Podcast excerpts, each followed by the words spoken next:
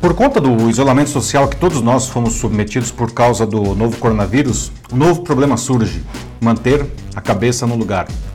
O isolamento mais intenso começou há poucos dias, mas parece que já fosse há muito mais tempo. Né? E essa percepção está ligada à quebra da nossa rotina de maneira tão dramática. Né? Além disso, há uma incerteza tremenda sobre o que acontecerá com o nosso trabalho, os impactos na economia, sem falar no medo individual, mais ou menos declarado, da doença em si. Afinal, o que pode acontecer com cada um de nós?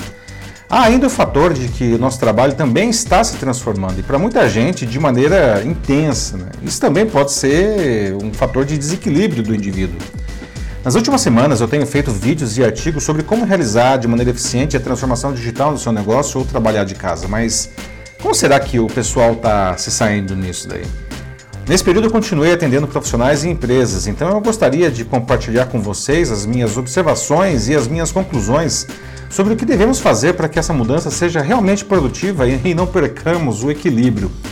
Eu sou Paulo Silvestre, consultor de mídia, cultura e transformação digital, e essa é mais uma pílula de cultura digital para começarmos bem a semana, disponível em vídeo e em podcast.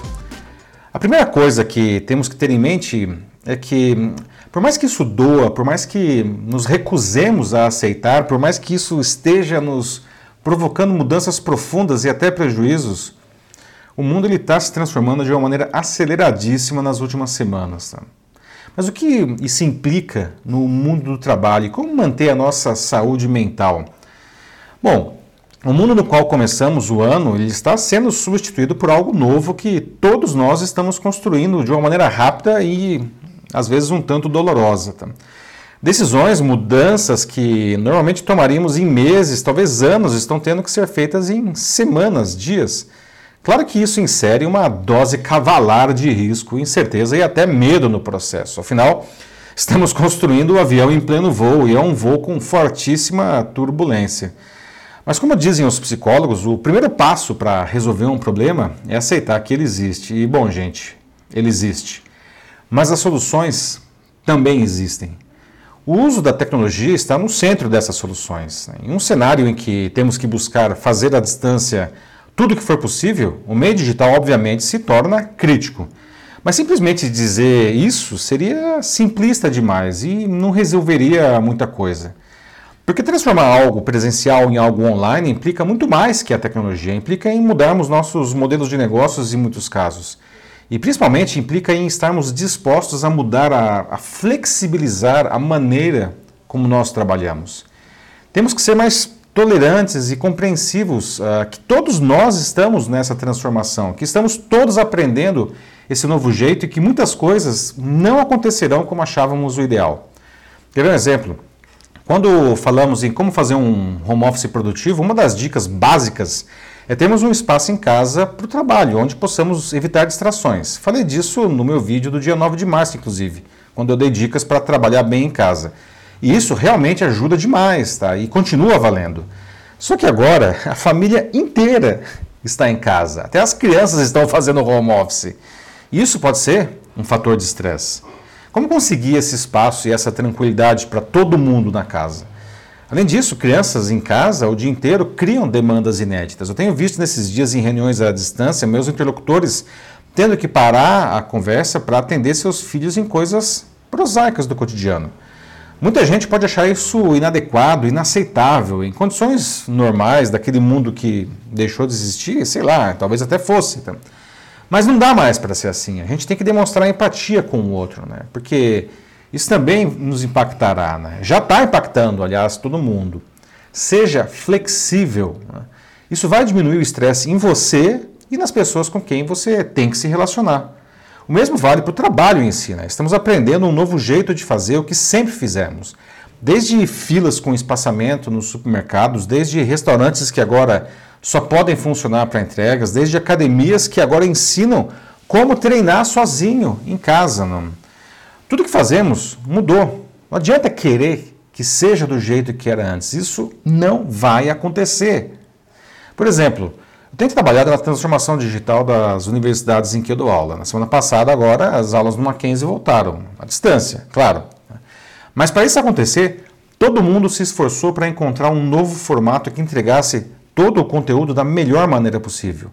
Isso exigiu muita dedicação de todo mundo, dos professores, da coordenação, da equipe de TI, da administração, todo mundo fez a sua parte.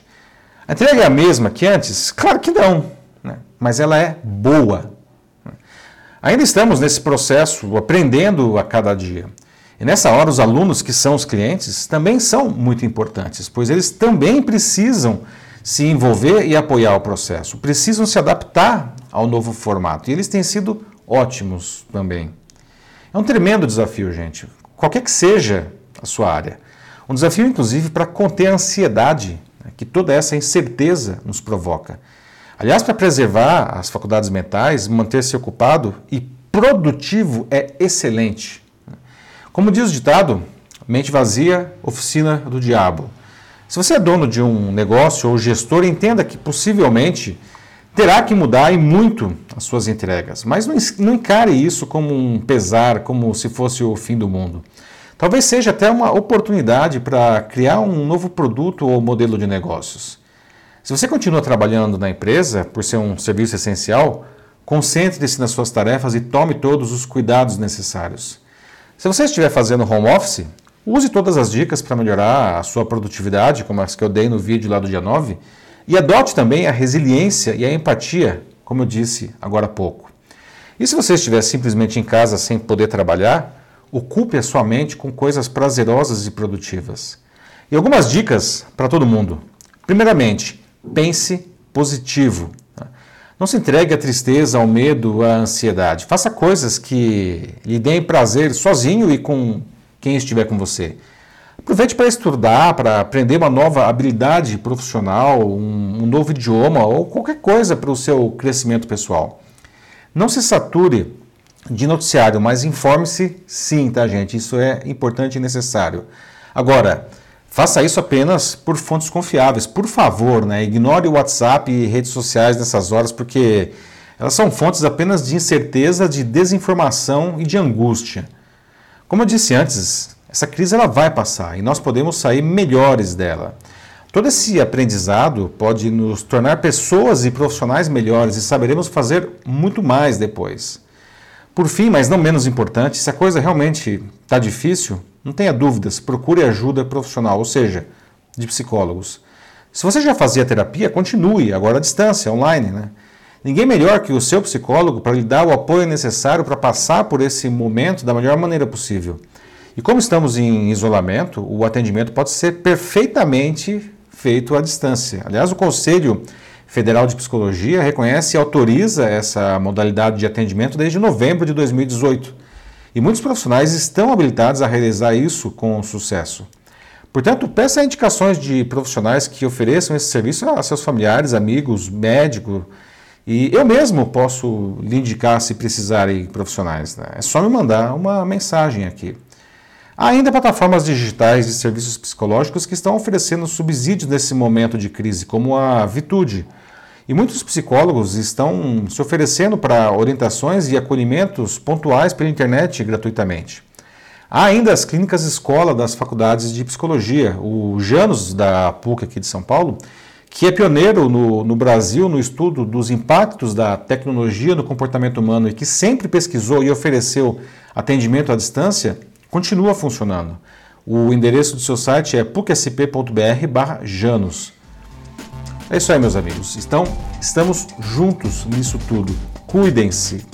Continuem produtivos e ocupados. Fiquem em casa o máximo que puderem e mantenham a cabeça no lugar. Se precisarem de ajuda na transformação digital do seu negócio ou da sua carreira nessa nova realidade, fale aqui comigo, tá? Vamos encontrar caminhos para seguirmos nessa estrada tão diferente que teremos que trilhar. Né?